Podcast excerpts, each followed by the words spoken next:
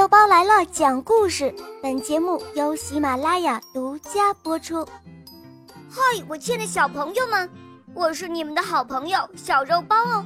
今天肉包又会带给大家什么故事呢？小朋友们，你们准备好了吗？准备好啦！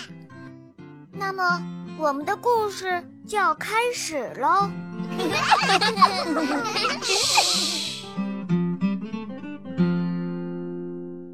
每个人都知道三只小猪的故事，至少他们认为自己知道。但是我要告诉你一个小秘密：没有人知道这个故事的真相，因为没有人听过我的说法。我是一只狼，叫做亚历山大。哦，你可以叫我阿力。我不知道坏蛋大野狼的故事是怎么开始的，但是。我要告诉你们，那都是错的。也许是因为和我们吃的东西有关系吧。狼喜欢吃小兔子、小羊和小猪这一类可爱的动物，可这不是我的错呀。我们天生就是这样的。起司汉堡也很可爱，你喜欢吃汉堡，那么大家也可以说你是大坏蛋喽。就像我说的。这个坏蛋大野狼的故事是错的，真实的故事是一个喷嚏和一杯糖引起的。接下来我就要告诉你们一个真实的故事了。很久很久以前，当我为亲爱的老奶奶做生日蛋糕的时候，我得了重感冒，不停的打喷嚏。不巧的是，我的糖用完了，于是我出门。去向邻居借一杯糖。这个邻居是一只猪，而且不是很聪明的猪。他用稻草盖了一幢房子，你相信吗？我的意思是，哪一个脑筋正常的家伙会用稻草盖房子呢？我才敲一下门，那扇稻草做的门马上就掉下来，散了一地。我可不想这样走进去，所以我在门口喊着：“小猪，小猪，你在家吗？”没有任何回答。我正想走回家，为奶奶做一个不加糖的生日蛋糕，可是这个时候，哦哦哦哦，我的鼻子开始发痒了。我觉得有一个喷嚏要冲出来了。我张大鼻孔和嘴巴，哼啊哼的。我打了一个啊啊啊啊啊，好大的喷嚏呀！你知道发生了什么事吗？那一幢草房子居然全倒了，草堆的正中央躺着一只小猪。哇，原来它一直待在房子里嘛。对于狼来说，如果放弃草堆里这块上好的猪肉，那呀可是一件很丢脸的事儿。嗯，我还是缺少一杯糖，所以呀，我走到另一个邻居的家。这个邻居。是第一只小猪的弟弟，他比较聪明一点，但是也没有聪明多少，因为他用树枝盖房子。我按了一下门铃，没有回答。我喊着：“猪先生，猪先生，你在家吗？”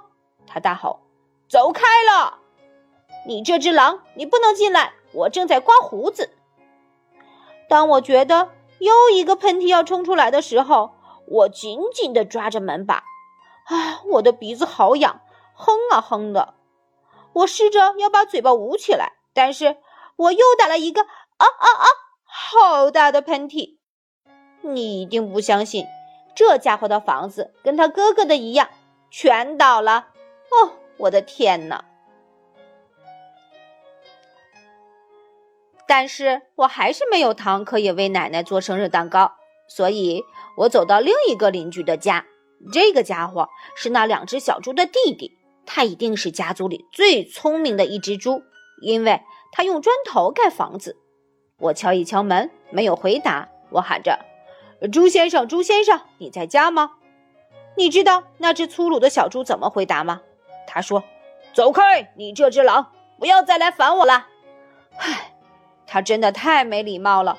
也许他有一大袋的糖，却不肯给我一小杯。让我为奶奶过生日，哼，真是一头猪！我正想要离开，打算回去做一张生日卡片，不做生日蛋糕了。可是我的感冒又发作了，我的鼻子好痒，又打了一个大喷嚏。啊嚏！猪小弟大叫：“喂，你那个又老又丑的奶奶，不是只吃肉吗？吃什么蛋糕？你不要骗我啦！我绝对不会开门的。”哎，我这只狼一直是很冷静的，但是他这样侮辱我的奶奶，我开始发狂了。当警察围过来的时候，我正要打破小弟的大门，在整个过程中，我的鼻子一直痒痒的，鼻孔、嘴巴张得大大的，并且不停的打喷嚏。接下来的故事就像他们说的那样了，他们认为。一个生病的家伙要去借一杯糖，这种事儿听起来一点也不刺激，所以他们就把故事整个夸大扭曲了。一只大野狼狠狠地吹吹吹倒了小猪的房子，从此以后，他们就认定了我是坏蛋大野狼。喏，真实的故事就是这样，我被冤枉了。哦，对了，也许你可以借我一杯糖。亲爱的小朋友，我是肉包来了。我有一件很重要的事情要告诉你。小肉包系列童话故事《萌猫森林记》开播啦！小朋友们千万不要错过，赶快随肉包一起进入萌猫森林，我们一起去闯荡江湖喽！小朋友，我在萌猫森林等着你，你快点来哦！